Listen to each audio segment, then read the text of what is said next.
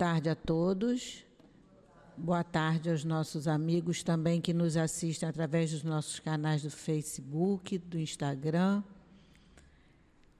Vamos acalmando os nossos corações para entrar em vibração, uma boa vibração, para que o nosso pensamento nesse momento esteja ligado aos nossos guias espirituais, aos nossos protetores, os protetores da nossa casa, que a gente possa colher bons frutos do estudo que nós viemos aqui nessa casa para assistir. Hoje o estudo é do Livro dos Espíritos. Nós vamos estudar as questões 963 a 968, penas e gozos futuros. Quem vai fazer o estudo hoje é o Cláudio Conte. Quem vai fazer a sustentação no momento do passe é a Conceição, trabalhadora da nossa casa. E eu tenho algumas mensagens aqui, algumas informações. E a primeira que eu vou dar é sempre do nosso estudo. A nossa casa continua, os nossos estudos iniciaram em janeiro, mas a gente tem como hábito manter sempre os, os, os estudos abertos a quem chega à nossa casa. Então, a gente tem ali na livraria, como os horários são muitos e a gente tem estudo a semana inteira, ali na nossa livraria a gente tem um marcador de livrinhos com todos os horários.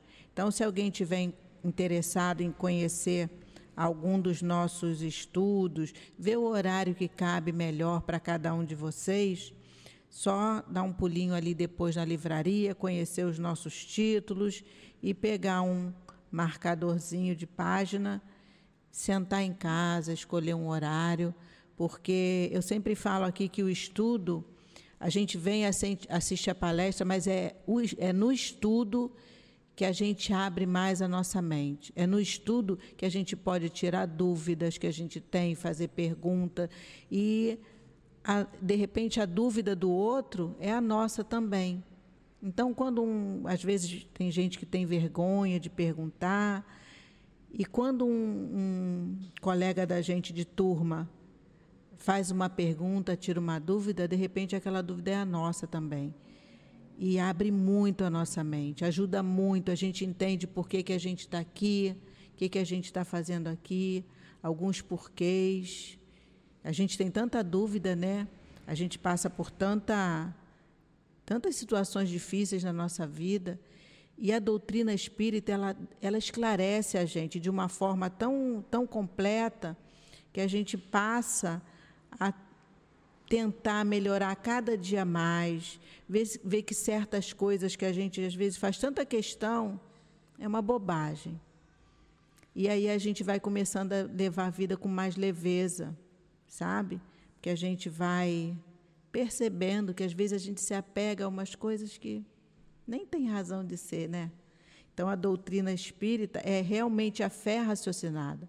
A gente começa a pensar e ver que a gente não está aqui por acaso, não.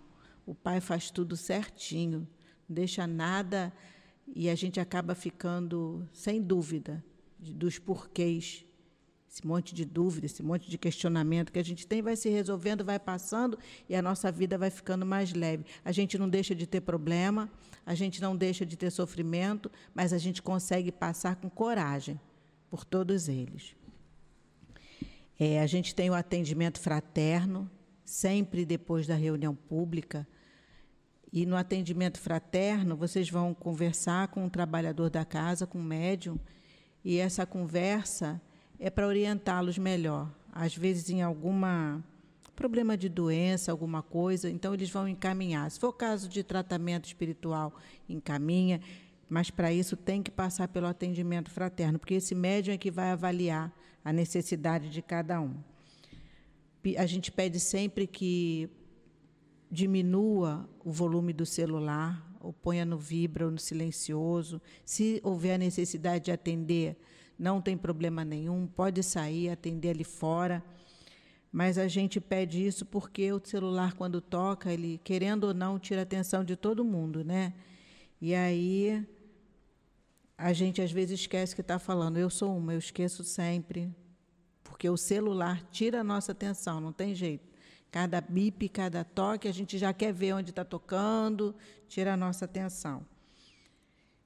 E a nossa obra social. Nossa obra funciona sempre no sábado. Hoje de manhã a obra social funcionou. Hoje tinha até poucas crianças por conta da, da chuva. Mas a nossa obra social atende crianças de 0 a 18 anos. Então a gente tem aqui um trabalho bem grande, né? E por isso a gente continua pedindo ajuda de mantimentos, porque são que compõem a nossa cesta básica. E ali fora a gente tem um cartazinho com todos os itens da nossa cesta básica. E às vezes a gente pensa que, ah, mas eu só tenho sal, ou eu só tenho açúcar. Todo, toda ajuda é bem-vinda. Toda ajuda. A gente já teve mês aqui, eu já falei isso, que a gente precisou sair para comprar sal. Coisa que todo mundo fala assim, ó, ah, não vou levar sal não, porque sal, todo mundo leva um quilinho de sal.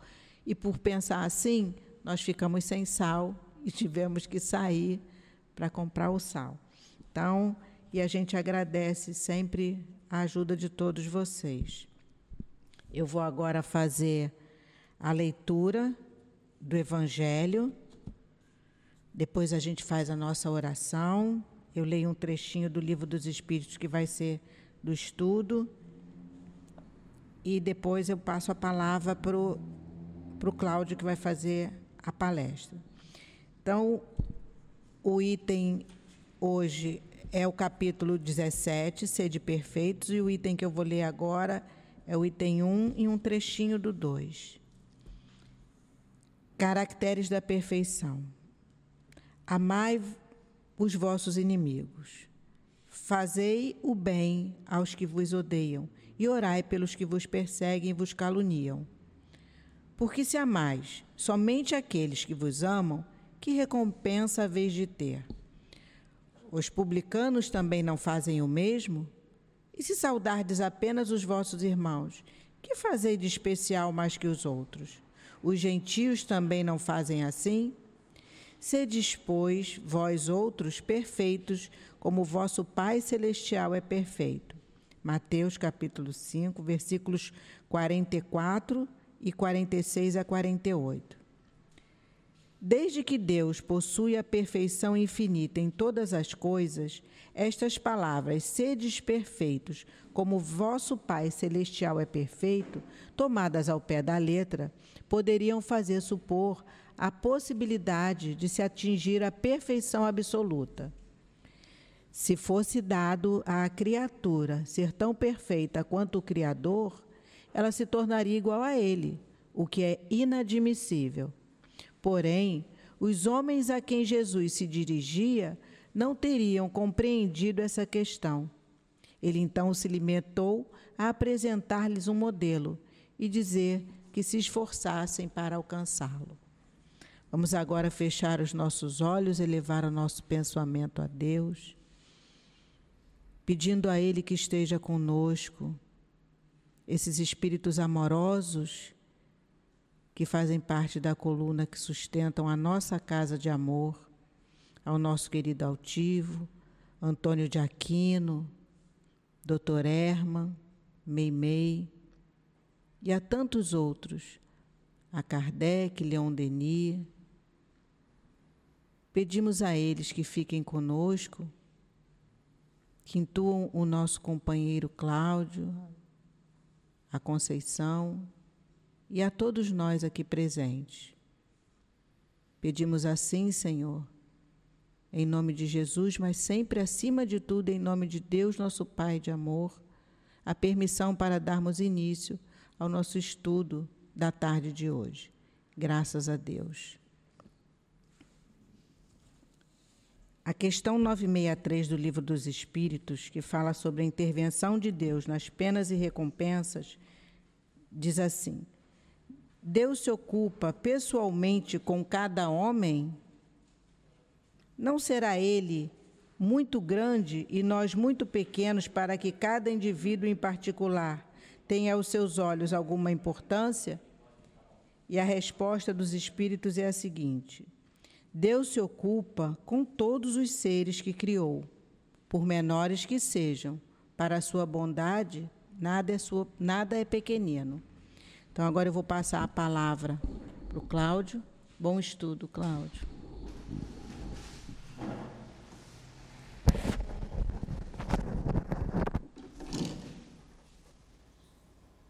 Tá ligado já?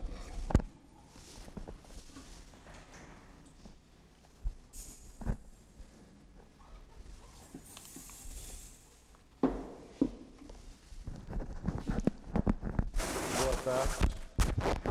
Boa tarde a todos. Que a paz do nosso mestre possa continuar nos auxiliando ao estudo de hoje. E como a Mônica disse, nós falaremos hoje sobre a intervenção de Deus nas penas e recompensas, e além disso também sobre a natureza das penas e gozos futuros. Quando nós pensamos em Deus, né, falando sobre nossas penas e recompensas, nós geralmente temos a ideia de que Deus está nos observando, cada um de nós, e com um caderninho, anotando. Cláudio está fazendo uma palestra hoje, então ele ganha um ponto. Dia assim nublado e com chuva são dois pontos, porque é dobrado. Só que aí ele sai daqui, faz alguma coisa errada, o que é normalmente comum de acontecer, então aí eu já vou tirar um pontinho dele, ou vou tirar os dois pontinhos, dependendo, né? E essa nossa interpretação sobre a ação de Deus, ela não poderia ser mais equivocada. E, além do mais, ouvimos muitas pessoas falando: Deus não vai fazer isso comigo. Então, por que, que Deus não faz comigo e faz com as outras pessoas? Então, nós vemos até o conceito do indivíduo com relação à sua posição em relação ao Deus também é tendenciosa, porque nós sempre nos achamos merecedores da ação de Deus e fazemos as nossas preces pedindo a Deus e a gente pede, pede, pede, como se fôssemos grandes merecedores. Mas essa é a grande dificuldade. Parece até que Deus fica ali com um botãozinho, aí na hora que vai acontecer, aquele indivíduo merece, aperta um botãozinho e aí cai um piano na cabeça do indivíduo. Pode não cair piano, mas muitas vezes nós ouvimos as interpretações das expiações coletivas, que parece que Deus coloca todo mundo no avião, por exemplo, o avião cair. Isso é pena de morte, sabia? Né? Então a gente não se dá, se Deus fizesse isso, ele estaria julgando e condenando um grupo de pessoas à pena de morte, todos os espíritos conduzindo aquele rebanho para a morte. Então nós vemos até como nossa interpretação é equivocada. Como é que nós podemos pensar que Deus vai selecionar um grupo de pessoas para morrer numa queda de avião e que os espíritos conduzem aquelas pessoas. Aí esse aqui está aqui e não, mas ele não está não. Aí tiram ele porque perdeu o voo. E aí é muita explicação. O indivíduo que perde o voo é porque não estava para morrer naquela situação. Todos os voos tem gente que perde voo. Todos eles. Né? Não tem o voo que não tem alguém que perca o, perca o voo. Só que nós não ouvimos falar desse em que o avião levanta e pousa. Aí aquele pessoal que perde o voo, a gente fala assim, coitado, não prestou atenção, perdeu o voo. Então nós vemos como nossa interpretação é muito equivocada. Né? Nós não podemos imaginar Deus condenando as pessoas à morte por faltas. O processo evolutivo, ele demanda a encarnação. Certo? E aí tem aqui até aquelas versões, aquelas interpretações de que o indivíduo morre antes da hora porque para não se comprometer mais né, como se Deus fosse o indivíduo está se comprometendo muito, vamos matar ele logo, porque aí ele não se compromete mais. Quando nós colocamos assim a interpretação crua do significado desses conceitos, nós vemos como é, é assim rudimentar o entendimento. Né? Nós ainda trazemos, apesar de todo o estudo, o conceito de que, que Deus castiga com a morte. Então, as expiações coletivas, Kardec trata isso muito bem, de forma muito clara, em obras póstumas, e aí ele explica o que é uma, uma expiação coletiva.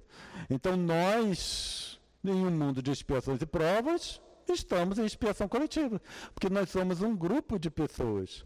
Agora, desencarnação, queda de avião, aí já é problema de voo mesmo, né? O avião cai, aviões caem, carros colidem, tsunamis acontecem e aqueles que estão naquela situação, né? Vão a, acabar se vendo diante de um evento que vai conduzir à desencarnação, porque também nós consideramos que desencarnação é expiação. Apesar de tudo que nós falamos, que a morte é apenas deixar uma roupa que não serve mais para botar uma roupa nova, nós consideramos a morte como uma expiação. Desencarnação não é expiação, é um processo natural. Certo? Então, nós, e, e, quando nós trazemos essa questão de morte e expiação coletiva, nós vamos inconscientemente colocando na nossa mente de que a desencarnação é ruim. É algo ruim, mas não é. A desencarnação não é algo ruim, é uma questão natural da nossa existência enquanto espíritos necessitando encarnar em um mundo de expiações e provas. Então nós precisamos entender exatamente como Deus trabalha com suas criações. Nós falamos muito que Deus é amor. Então Deus não condena ninguém à morte. Deus não condena ninguém ao sofrimento. Tá? Então, se nós experienciamos o sofrimento, não devemos buscar esse sofrimento ou acreditar esse sofrimento a uma justiça divina. Não existe isso. Quando nós trazemos a responsabilidade para nós, aí eu vejo, ah, então eu posso mudar minha situação. A questão toda é essa. Se eu jogo para Deus, eu não posso fazer nada. Se eu jogo para mim, eu posso fazer muitas coisas. E aí a questão que nós vamos trabalhar hoje é o que nós podemos fazer. Certo? E o livro dos Espíritos, e aí Kardec, é claro, né, Kardec é, é, assim, me surpreende como um indivíduo, entrando em contato com esses conceitos em uma primeira vez, ele já conseguiu elaborar a série de perguntas que nós encontramos no, no, no livro dos Espíritos, por exemplo, que dirá nos outros quatro livros da codificação. Então, isso é uma. Porque hoje é fácil. Eu tenho a codificação, eu estudo, então é fácil eu buscar e até é, formular questionamentos. Mas Kardec estava entrando em contato com essa, com essa informação naquela época. Então, mal entrou em contato, o indivíduo já tinha uma grande quantidade de perguntas. Isso que me surpreende. Na questão 964, Kardec pergunta o seguinte: Mas será necessário que Deus atente em cada um dos nossos atos para nos recompensar ou punir?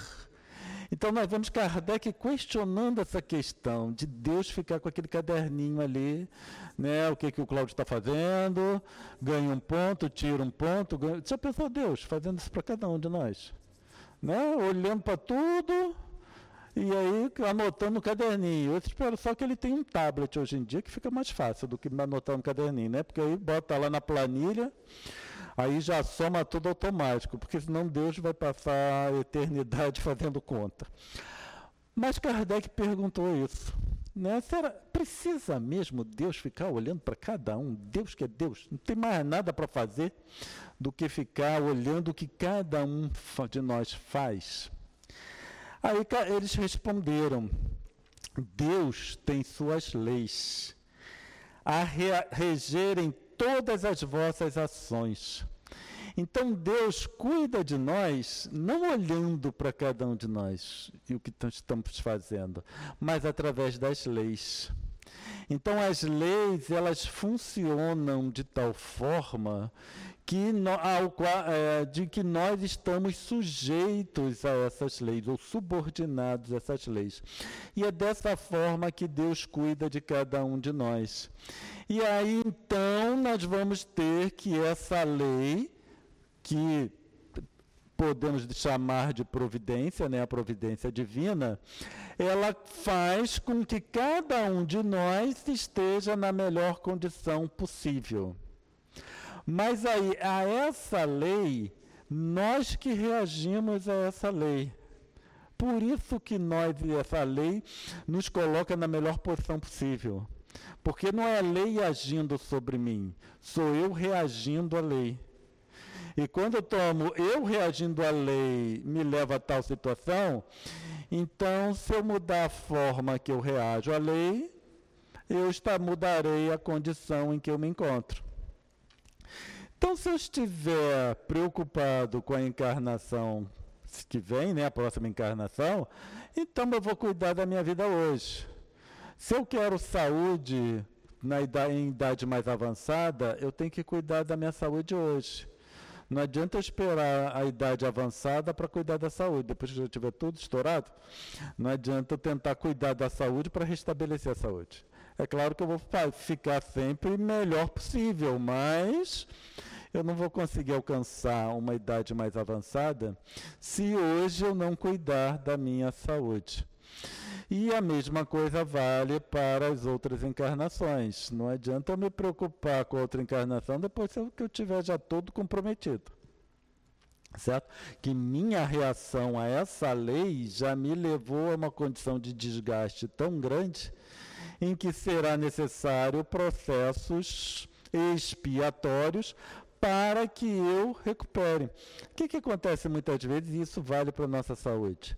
Nós não cuidamos da saúde, ingerimos muito açúcar, ingerimos muito sal, não fazemos exercícios físicos, aí vem a enfermidade.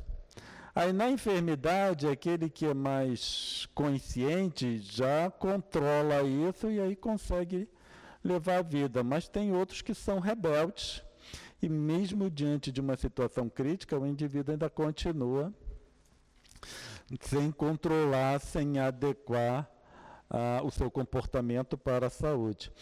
Então Deus tem as leis. Então Deus resolveu, porque eu não sei, aí só perguntando a Deus, ele resolveu cuidar das criaturas através das leis. E essas leis que permeiam os universos. Nós, enquanto criações de Deus, estamos sujeitos a essas leis. E eles continuam, os espíritos. Se as violais, vossa é a culpa. Então, se eu violo a lei, a culpa é minha. Se eu ajo em conformidade à lei, aí, né, tá, também em decorrência da minha posição, da minha postura diante dessa lei. Indubitavelmente, quando um homem comete um excesso qualquer, Deus não profere contra ele um julgamento, dizendo-lhe, por exemplo, foste guloso, vou punir-te. E aí é interessante que nós vemos que nem Deus julga. Jesus falou: Não julgueis para não ser julgados. Mas Deus não julga. Então quem que vai me julgar? No final sou eu mesmo. Quando Jesus diz: Não julgueis para não ser julgados, é porque se eu, nós temos a tendência a julgar os outros, nós acabaremos nos julgando também. E isso compromete a nossa capacidade de perdão. Nós acabamos enrijecendo muito e, é claro, que acabaremos é, com as consequências desse, dessa postura ah, enrijecida. E aí, se Deus não julga, Deus não perdoa, porque nós só perdoamos aqueles que nos ofendem. Então, se Deus não julga, e aí eu julgo se o indivíduo me ofendeu ou não. Se Deus não julga, Deus também não perdoa. Nós vivemos pedindo perdão a Deus, mas Deus não perdoa ninguém. Jesus não perdoa ninguém e espírito evoluído também não perdoa ninguém. Certo? O perdão, a necessidade do perdão está atrelado a uma ofensa. Para eu perdoar um de vocês, primeiro eu preciso me sentir ofendido. Aí, a partir do momento que eu me sinto ofendido, aí eu vou trabalhar pelo perdão. Agora, se eu não me ofender, eu não preciso perdoar, porque eu não me ofendi. Então, nem Deus, nem Jesus, nem Espírito elevado perdoa, porque eles não se ofendem. Essa é a grande vantagem. Certo? Então, a não ofensa está atrelada à não necessidade de perdoar. Essa aqui é a grande questão. Quando Jesus fala perdoar 70 vezes sete vezes, ou sete vezes 70 vezes, eu sempre troco. Mas vocês sabem o que, que eu estou falando, né? É porque é muito mais fácil não se ofender, porque não tem a necessidade de perdoar. O problema é não se ofender, porque a gente se ofende. Nós nos ofendemos por quê? Porque somos orgulhosos. Por que, que estamos em um mundo de expiações e provas? Porque somos orgulhosos. Então, olha o processo. Se eu quero sair de um mundo de expiações e provas, eu preciso cuidar do meu orgulho, depois não me ofender. E eu posso trabalhar o meu orgulho tentando não me ofender e, com isso, evitando a necessidade de perdoar. Porque perdoar dá trabalho. O indivíduo te ofende. Você, ou melhor, você se sente ofendido. Aí você vai ruminar aquilo por dois ou três dias, dependendo da ofensa. Aí depois lembra que tem que perdoar, porque escutou na palestra espírita. Aí tu começa aquele trabalho para perdoar. Aí tu vai levar uns dois ou três dias para conseguir, mas Deus está vendo. Né? Aquele Deus está vendo, quer dizer, não perdoou nada. Só aí vai uma semana com cada ofensa. Se a gente levar para 70 vezes 7, é muita semana. Tá? Então é preferível não se ofender. Né? Eu falo isso repetidamente toda vez que eu tenho oportunidade para ver se eu aprendo e passo a não me ofender também. Mas nessa resposta, na continuação dessa resposta da 964, os espíritos dizem o seguinte: Ele, Deus, traçou um limite. Um limite para qual? Para quê? Para esse desvio, essa violação das leis. Certo? Então nós vemos que tem um limite. Deus permitiu, permite, por causa do, do nosso livre-arbítrio, mas ele colocou um limite. Porque senão nós não teríamos limite. E qual é o limite? as enfermidades e, muitas vezes, a morte são consequências dos excessos. E aí nós temos, diretamente, nós temos os excessos de alimentação e etc., que vai levar à enfermidade e até, muitas vezes, à morte. Mas algumas dessas situações de enfermidade e morte não necessariamente estão relacionados com as questões materiais, como alimentação, por exemplo. Mas também os excessos do nosso orgulho, do nosso egoísmo e etc, etc, etc. Com relação a essas enfermidades, nós vemos um alerta muito grande que foi, que ainda não acabou, muitos consideram que acabou, mas não acabou ainda, que foi a pandemia que nós vivenciamos certo? Aquela pandemia da Covid, aquilo foi um problema sério. Menos do vírus do que da nossa postura. O problema é menos do vírus em si, mas com relação à nossa postura. E uma coisa que me surpreendeu muito foi a nossa postura, de nós espíritas, certo? Porque nós vimos eu percebi que nós, não, enquanto espíritas, não estamos preparados para a desencarnação. Porque houve um desespero muito grande, inclusive no meio espírita. Por que o desespero? Por que o desespero? Por que o nervosismo? Se o máximo que pode acontecer é uma desencarnação. Teve uma vez no nosso grupo, em um atendimento fraterno, nós costumávamos fazer atendimento fraterno com os mentores. Então o mentor incorporava e ele conversava com as pessoas. Aí tinha uma pessoa que estava doente e ela estava muito desesperada. Não tem nada, foi bem antes de Covid. Isso. E ele falou: Por que, que você está tão desesperada? O mais grave, entre aspas, que pode acontecer é você desencarnar. E se você desencarnar, nós faremos uma festa para você quando você chegar. Né? Então, quer dizer, o mais grave é uma festa. certo? Dependendo de como nós nos relacionamos. Agora, mais grave que essa pandemia foi o que ela, mais grave do que o vírus em si, foi o que ela causou, que foi desespero, nervosismo, né, pânico dos mais diversos. O vírus, ele acabando, né, ele sendo contido, o problema está ali contido.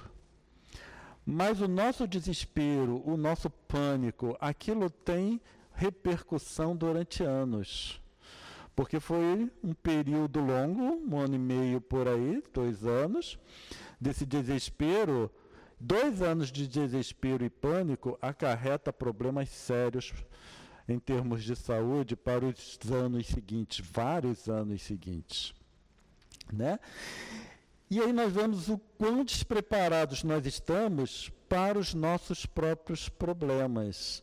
Porque se tem um limite, e esse limite são enfermidades, quando eu vejo diante de uma pandemia, nós vemos que é, o limite está sendo extrapolado a nível mundial.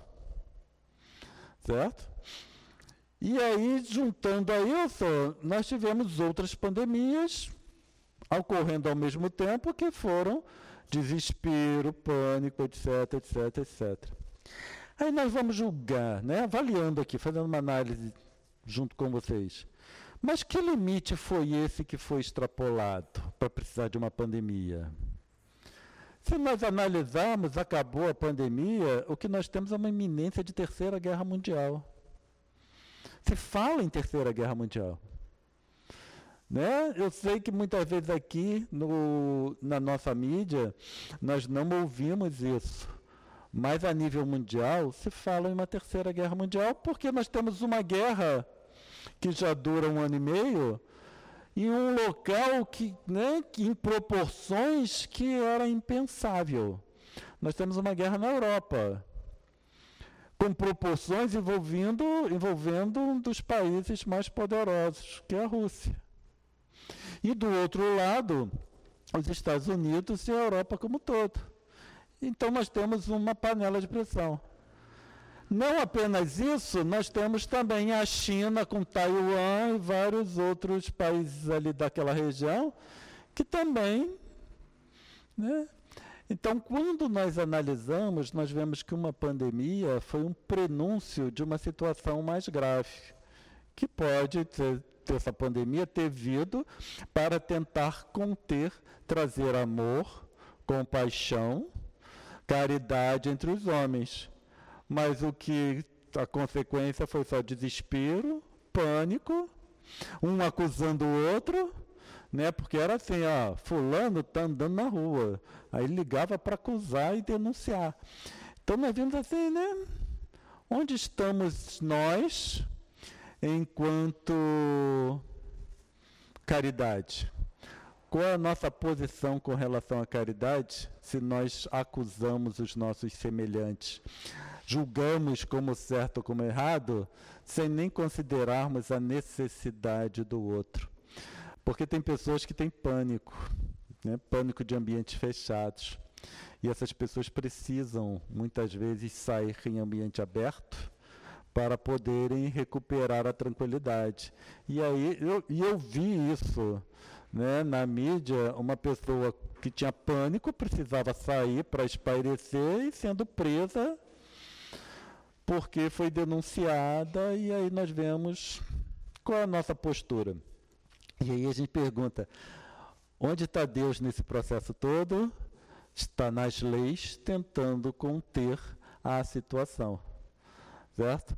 Só que a, isso é uma comprovação, uma demonstração do que são espíritos compatíveis com o mundo de expiações e provas. Tá? Nós somos espíritos compatíveis com o mundo de expiações e provas, e essa é a nossa postura diante de uma situação em que deveria privilegiar a caridade e o amor, compreensão e etc, etc, etc. Então, Eis aí a punição, que é o resultado infra, da infração da lei. Assim em tudo. Quando nós pensamos essa análise que nós fazemos, nós precisamos fazer uma consideração acerca da nossa postura. No final, é uma análise íntima, é o autoconhecimento. Qual foi minha postura diante da pandemia? E aí nós podemos ter uma boa avaliação da condição em que nós nos encontramos. A doutrina espírita, eu gosto da doutrina espírita, eu sou espírita, falo de doutrina espírita porque eu sou apaixonado pela doutrina espírita. E na codificação kardeciana nós temos né, praticamente informação. Pra, eu, eu fico surpreso como é que naqueles cinco livros tem informação para quase tudo. E nesse, nesse livro, nessa análise que nós fizemos dessa questão 964, nós conseguimos fazer uma análise e um entendimento bem profundo do cerca da pandemia. E na codificação, na própria codificação, nós temos vários alertas várias orientações acerca de como nós precisamos é, conduzir, da forma como nós precisamos conduzir a nossa vida, a nossa existência.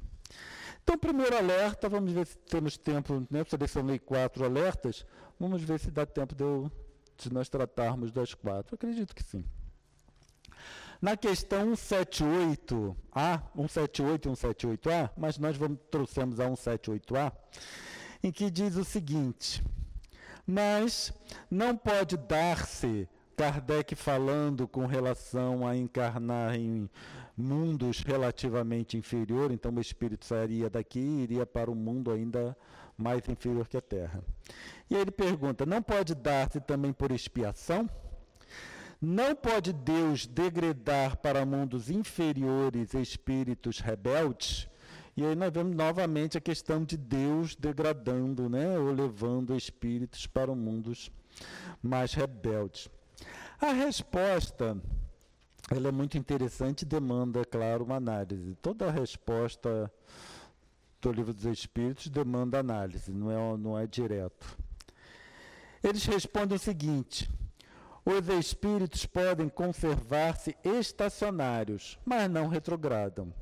É interessante porque, na verdade, Kardec não perguntou se os espíritos né, retrogradam. Ele só perguntou se por expiação podia ir para o mundo mais inferior.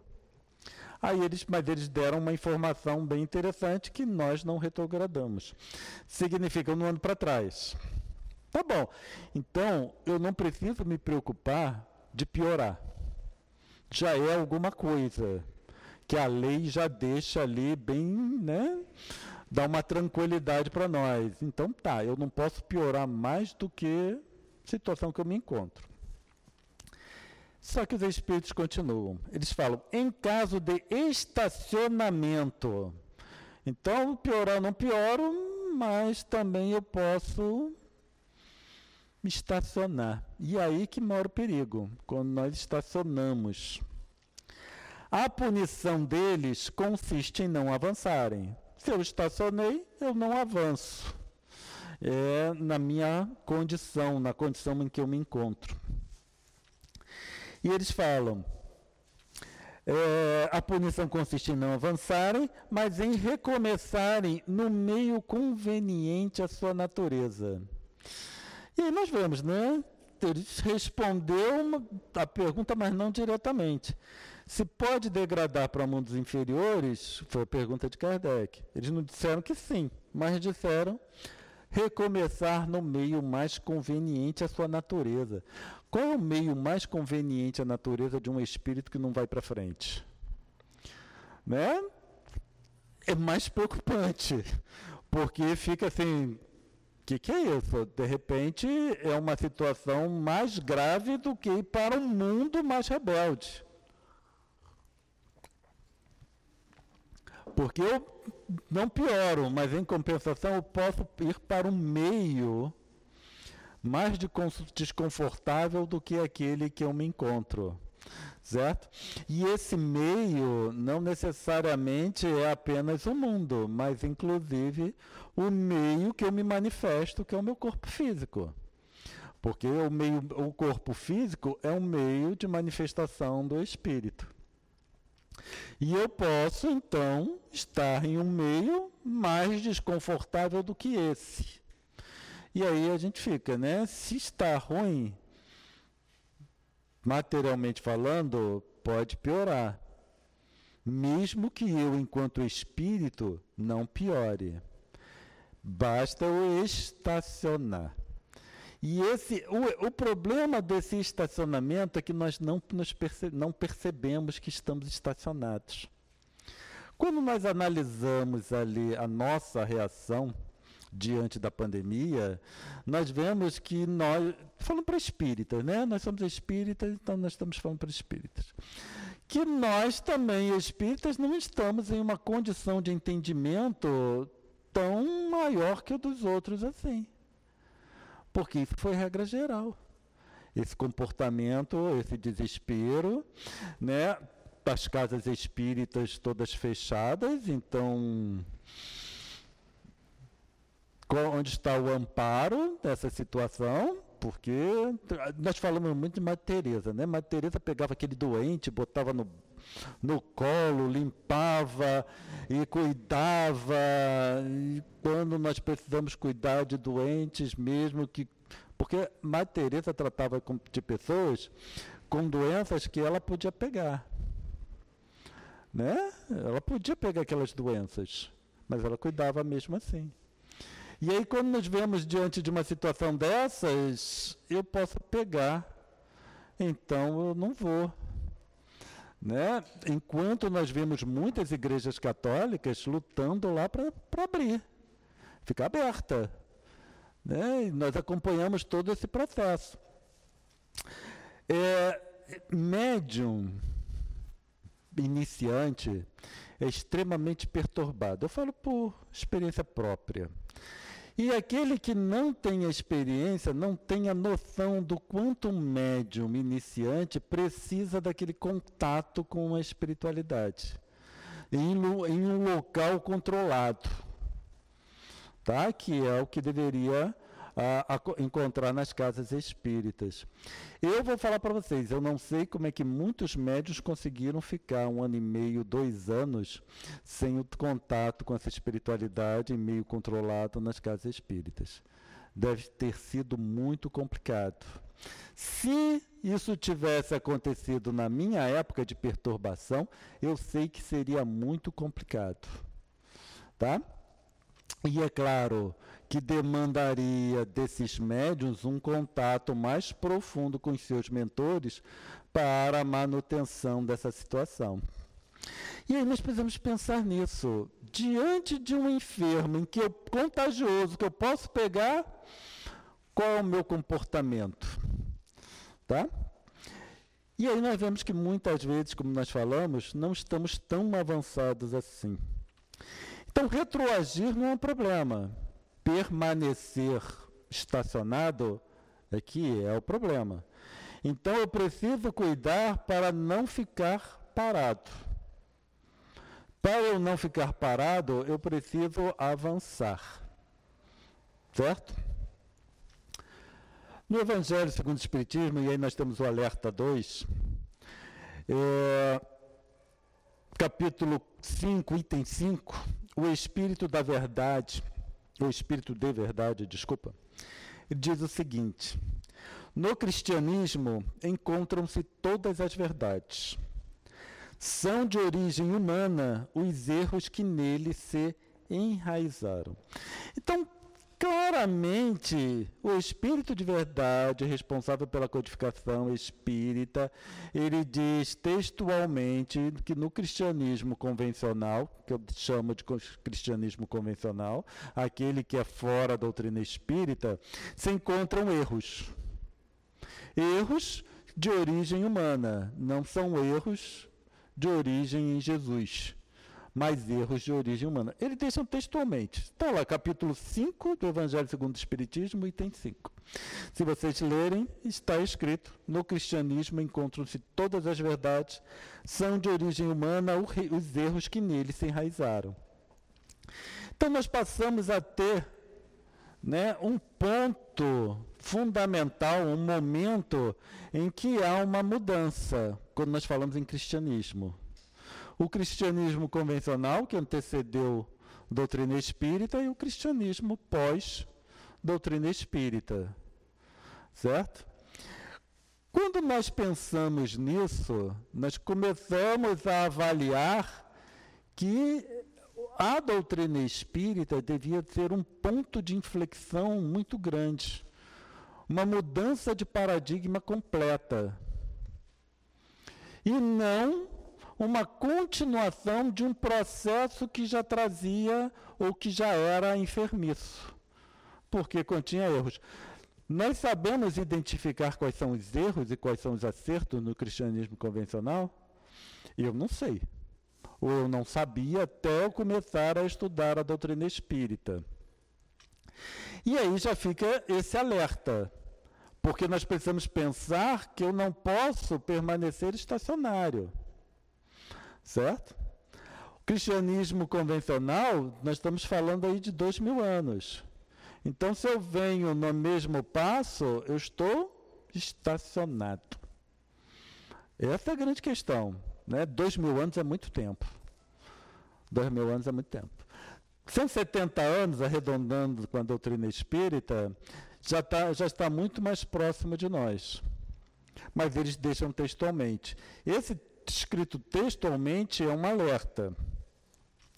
E esse alerta 3 vem de João Evangelista, que está uh, o espírito que psicografou, né? Que está também no Evangelho segundo o Espiritismo, capítulo 8, item 18.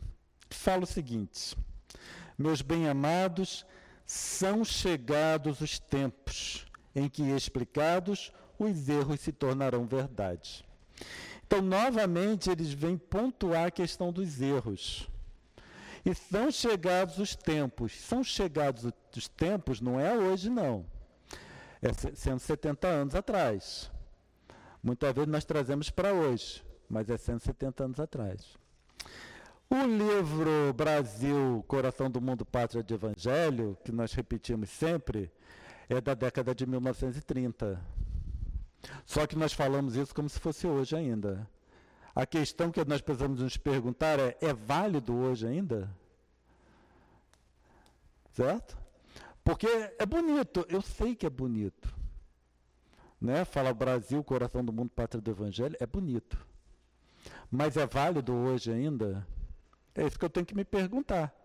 A beleza por beleza pode me manter estacionário. A verdade pode me levar a caminhar para frente. São chegados o tempo, 170 anos atrás. Coração do Mundo Pátria do Evangelho é, são quase 100 anos atrás. Então, acho que foi ali em 1939 que Chico psicografou esse livro. Tá? Então não adianta pegar e trazer para hoje algo que foi dito há 100 anos atrás. Como é que está esse Brasil? Ele continua sendo pátria do Evangelho, como é que está a nossa relação com esse Evangelho? Então, são chegados o tempo, é 170 anos atrás. Nós continuamos nesse processo ou não? E ele continua. Ensinar-vos-emos o sentido exato das parábolas e vos mostraremos a forte correlação que existe entre o que foi e o que é. Então, a forte correlação entre o que foi que Jesus falou e o que realmente é. Tá? Então, quando nós vemos João Evangelista falando tal coisa, João Evangelista, que escreveu o Evangelho segundo João, teoricamente, e ele vem falar sobre os erros que se encontram nesse cristianismo e que chegou o momento de corrigir. Se chegou o momento de corrigir, significa que nós precisamos mudar a nossa postura. E, a, e a, o que é correto nós encontraremos aonde? No que é passado ou que não é presente. Certo? No que é passado, vamos continuar com os mesmos erros. No que é presente, nós podemos então mudar. Muitas vezes se pensa que o Evangelho segundo o Espiritismo é um resumo do Novo Testamento. Não é. Tá? O Novo Testamento, o, o Evangelho segundo o Espiritismo não é resumo do Novo Testamento. O Evangelho segundo o Espiritismo consta as passagens e parábolas de Jesus que são consideradas corretas, que foram selecionadas pelos Espíritos. Além, e, além disso, eles trazem todas as explicações para sanar os erros. Teve uma vez que eu fui fazer uma palestra, aí me deram uma parábola. A parábola não constava no Evangelho segundo o Espiritismo, mas era do Novo Testamento. Eu não sei por que cada espírita faz isso. Desculpa, mas eu não sei por quê. Aí pegaram, eu fui pegar esse, essa parábola para ler. A parábola não tinha sentido. Não faz sentido. Algumas coisas do Novo Testamento não faz sentido. Eu, eu passei metade da palestra mostrando por que, que aquela parábola não fazia sentido. Depois, a outra metade, eu peguei uma equivalente do Evangelho segundo o Espiritismo para apresentar o conceito. Né? Então, se pegasse do Evangelho segundo o Espiritismo, seria mais fácil que eu teria, se fosse aqui 50 minutos, para falar só de uma parábola né? então teria mais tempo de selecionar. Então, o Evangelho segundo o Espiritismo, como o nome diz, Evangelho segundo o Espiritismo, é o Evangelho para os espíritas. Não é resumo do Novo Testamento. Especialmente porque Kardec, logo no início do Evangelho segundo o Espiritismo, logo na introdução, ele explica o porquê. Está lá dizendo por que, que o Evangelho segundo o Espiritismo consta apenas de algumas parábolas e algumas passagens, não do Novo Testamento como um todo. Então, é só nós nos determos da introdução que nós veremos tudo isso. O alerta número 4 é 26, desculpa, Livro dos Espíritos 627. E aí novamente nós temos Kardec, né, nessa na forma como ele pergunta, forma clara e lógica. Ele diz: Uma vez que Jesus ensinou as verdadeiras leis de Deus, qual é a utilidade do ensino que o ensino dos Espíritos dão? Terão que ensinar mais alguma coisa? Então nós vemos que Kardec vai direto ao ponto. Isso antes do Evangelho segundo o Espiritismo, ainda está no livro dos Espíritos. Se Jesus já ensinou tudo, por que, que precisa, precisamos da doutrina espírita? Na verdade, é o que Kardec pergunta. Tem alguma coisa a mais para explicar? E aí os espíritos respondem de uma forma também lógica e completa. Jesus empregava a miúde, na sua linguagem, alegorias e parábolas, porque falava de conformidade com os tempos e os lugares. E aí nós temos Jesus falava em conformidade com o tempo e os lugares. Tem menor ideia de como era aquela época, nem em questão temporal, nem em questão espacial. E aí nós vemos que para entendermos as parábolas e passagens de Jesus, demanda muito estudo. Se nós formos olhar no, na própria, no próprio Novo Testamento. Os pesquisadores que estudam, eles fazem disso a vida deles. Não é estudando uma horinha por semana, não. A vida deles é estudar os textos sagrados, os textos relacionados com o Novo Testamento, os textos da época, os pensadores da época, os escritores da época, os evangelistas, eles estudam isso tudo. E aí começam a identificar várias questões. E por isso que nós vemos que muita coisa, por exemplo, que está no Evangelho segundo Mateus, não foi Mateus que escreveu. Foi creditado a Mateus. E a mesma coisa é válida para todos os evangelistas. Muitas coisas são creditadas a Mateus, João, Marcos e Lucas mas que não necessariamente foram eles que escreveram. Então, quando diz segundo Mateus, é uma série de textos que são creditadas a Mateus, mas não necessariamente são. Só que para entender isso, nós precisamos nos remeter àquela época e àquele local, aos costumes. E é isso que esses pesquisadores fazem. Eles vão buscar para entender os costumes da época, para conseguirem entender o conteúdo do Novo Testamento. Tem para perceber a complicação que é entender Novo Testamento? Não é alguma coisa que a gente lê e interpreta. Porque se eu leio, interpreto, 100% de chance de eu estar errado. Tá? Por isso que eu não falo de Novo Testamento. Eu falo de Evangelho segundo o Espiritismo, porque traz o quê? A explicação desses espíritos. Então eu vejo a explicação deles que levaram ali para o século XIX, que está muito mais perto do, de mim, né, do que dois mil anos atrás, e aí a gente vai é, interpretando.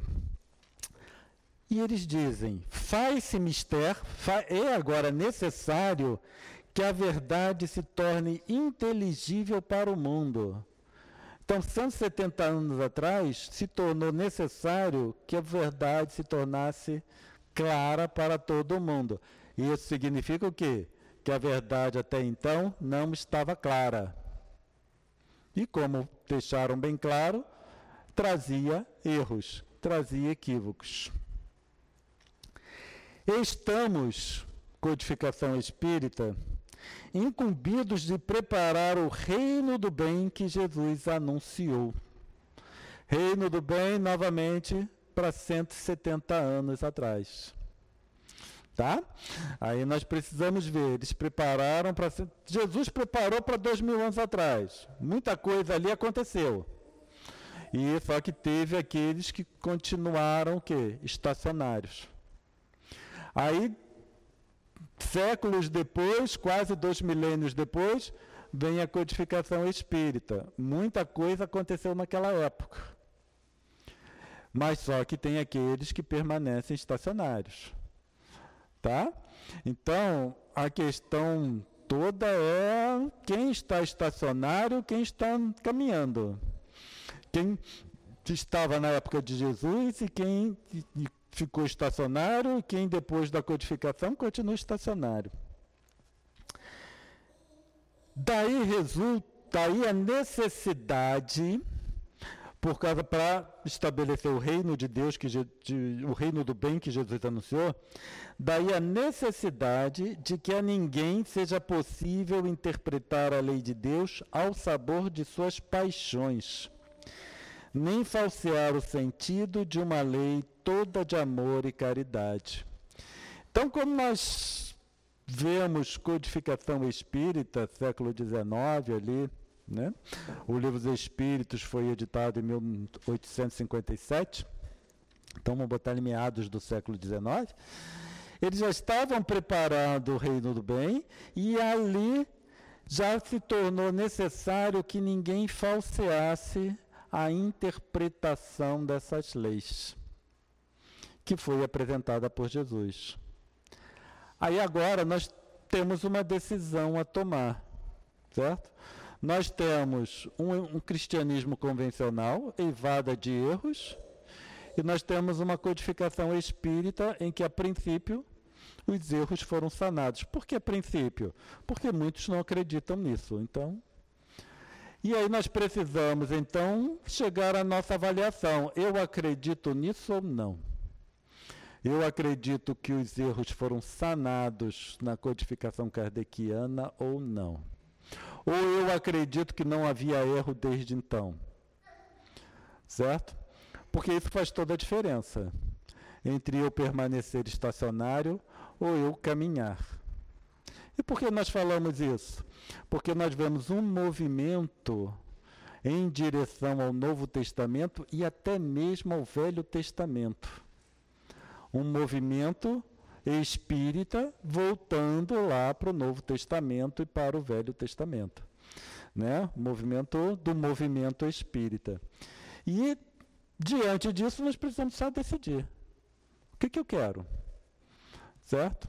Sou capaz de identificar os erros, não sou capaz de identificar os erros, eu quero ficar estacionário, eu quero progredir, eu quero voltar a dois mil anos há dois mil anos ou eu vou ficar ali com 170 anos e tentar caminhar à frente?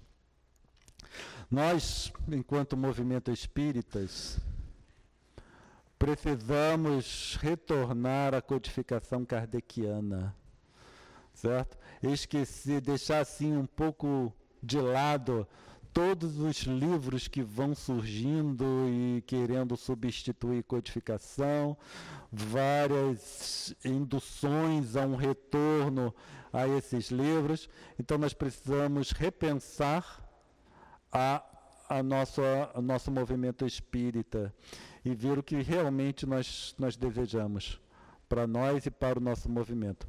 Leon Denis disse que o espiritismo será o que os homens dele o fizerem. Né? Quer dizer, o espiritismo vai continuar sendo espiritismo, mas o movimento espírita.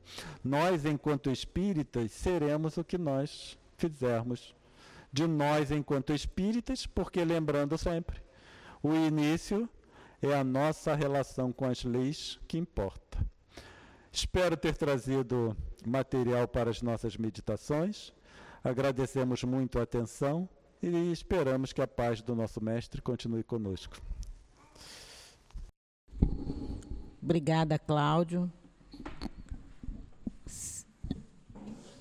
Nós vamos passar agora para o segundo momento, o momento do passe. Eu vou pedir, por favor, aos médios que se coloquem.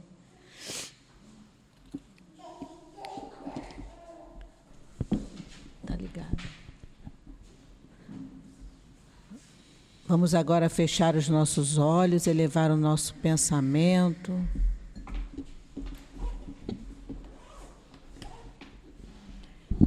Deus, nosso Pai, Jesus, nosso Mestre amoroso e bom, espiritualidade amiga dessa nossa casa de amor, Jesus, te pedimos agora que através dos nossos médiuns possamos receber, Senhor, os fluidos necessários ao nosso refazimento. Que possamos, cada um de nós, ser merecedores do que viemos buscar nessa casa. Que seja assim, em nome de Jesus, nosso médico maior, mas acima de tudo, em nome de Deus, vamos dar início aos passes da tarde de hoje. Graças a Deus. Meus irmãos, então é Jesus que nos fala no item 1: Amai os vossos inimigos, fazei o bem àqueles que vos odeiam, e orai por aqueles que vos perseguem e vos caluniam. Pois se amais apenas aqueles que vos amam, que recompensa tereis? Os publicanos também não fazem isso? E se apenas saudardes vossos irmãos, o que fazeis mais do que os outros? Os pagãos não fazem o mesmo? Sede, pois, perfeitos, como vosso Pai Celestial é perfeito.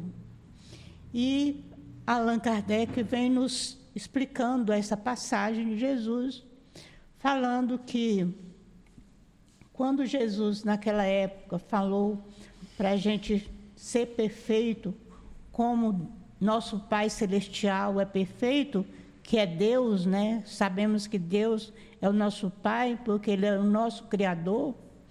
É, ele não quis dizer que a gente tenha que chegar à perfeição absoluta. Nós não podemos pegar o pé da letra o que Jesus falou e achar que nós vamos conseguir chegar à mesma condição de Deus, a perfeição absoluta nós vamos conseguir uma perfeição relativa. É, quando Jesus falou para a gente ser perfeito como Deus é perfeito, é porque naquela época, a gente não, que estávamos reencarnados naquela época, nós não tínhamos condições de entender essa perfeição relativa. Então, ele se limitou a nos dar um modelo e falou para que a gente se esforçasse para conseguir. E quando ele disse isso, ele nos recomendou a prática da caridade, do amor ao próximo. Perdoai, o perdão, orar por aqueles que nos perseguem, que nos caluniam, é, perdoar os nossos inimigos. Então, é a, é, ele quis dizer que a gente tem que praticar a caridade. E o que, é a caridade segundo Jesus? A caridade, como Jesus entendia, é a benevolência para com todos, a indulgência para com as imperfeições alheias e o perdão das ofensas. Então a gente tem que se esforçar para conseguirmos essa perfeição relativa, conseguirmos perdoar para que possamos crescer espiritualmente. É, indulgência, não ficar anotando as imperfeições alheias, desculpar e procurar corrigir as nossas imperfeições, porque às vezes a imperfeição que nós enxergamos no outro é a nossa própria. E aí a gente julga o outro e não vê o que a, a imperfeição que a gente tem, que a gente tem que dar conta da nossa imperfeição. Nós temos que corrigir a nós. O outro vai responder perante Deus, ele que vai responder sobre a imperfeição dele, mas nós vamos responder perante a nossa. Então, nós temos que trabalhar é, o amor, a caridade. E, e corrigindo o nosso orgulho e o egoísmo, que são os vícios contrários à caridade. Então, não podemos ser caridosos com orgulho e com egoísmo. Somente esse esforço que temos que fazer para chegarmos a Deus um dia, que é uma longa caminhada chegar à perfeição. Que Jesus nos abençoe.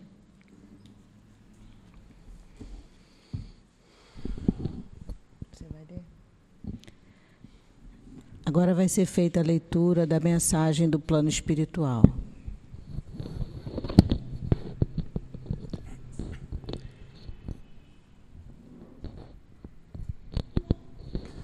Paz. Meus amados, que a paz penetre o coração de cada um de vocês, encarnados e desencarnados, que se deixem ser invadidos pelo amor, pela paz, pelo equilíbrio, pela luz radiosa que vem de Jesus. Meus amados, tenham paciência, mas sigam as regras e as disciplinas. Não confundam o amor ao próximo com a falta de disciplina. Paciência com a falta de regras. Vide Jesus quando disse ao publicano: Desce depressa, hoje eu estarei em sua casa. Jesus atuava em meio àqueles homens com muito amor, mas disciplinando-os e impondo as regras e o amor do Pai. Então, que sigam o modelo Tenham paciência, mas não percam as direções. Não saiam das regras, sigam as orientações de Kardec, suas obras. Não desfazendo dos grandes homens que passaram pelo orbe. Kardec, dentre todos os entendimentos, ele, o codificador, foi o único homem que conseguiu levar adiante tudo que o Mestre Jesus queria. Ouviu? Então, trabalhem seriamente com Jesus e Kardec. Sejam os obreiros para a vida eterna, espalhando o amor, a paz, a harmonia Sejam firmes, todos vocês são filhos de Deus, Pai de amor e de misericórdia. Nós estamos trabalhando com vocês, somos direcionados a estar com vocês. Tenham fé. A vida na fé é sempre direcionada por Deus por caminhos que chegam a Ele. Já dissemos, elevem os pensamentos e serão todos direcionados. Assim, juntos, caminhamos e trabalhamos. Ah, não deixem certos entendimentos, comportamentos alheios perturbarem, causar desequilíbrio em vocês. São trabalhadores e nós estamos juntos para que os trabalhos não sofram nenhum tipo de má influência de espíritos desencarnados, obsessores e de encarnados que ainda fazem um papel de perseguidores.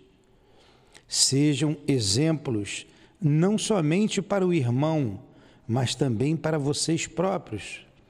Analisem suas consciências. Aos dirigentes desta casa, vocês deverão saber quando a semente tem embrião, se ela não tem embrião.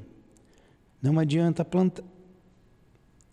Aos dirigentes desta casa, vocês deverão saber quando a semente tem embrião. Se ela não tem embrião, não adianta plantar. Sigam a analogia se o trabalhador não tiver o embrião, não vai produzir. E muitas das vezes são usados por espíritos malfeitores, não só para destruir os trabalhadores sérios, mas para destruir o trabalho que é do Cristo. Lembrem-se, são todos filhos de Deus, mas nem todos darão ouvidos ao chamado de Deus. Nós estamos a todo instante falando e orientando. Vigiem, façam preces, fiquem atentos. Quando vimos alertar vocês com essas palavras, não estamos brincando, pois sabemos do mundo invisível, da crueldade que nele existe, dos ataques de falanges do mal que vos cercam.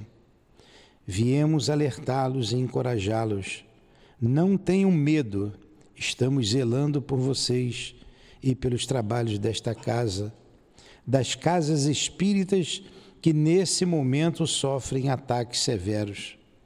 Esses ataques são para destruir dirigentes e fechar as portas, apagarem as luzes que estão acesas em meio a regiões umbralinas. Paz a todos vocês. Um guia trabalhador do Cristo.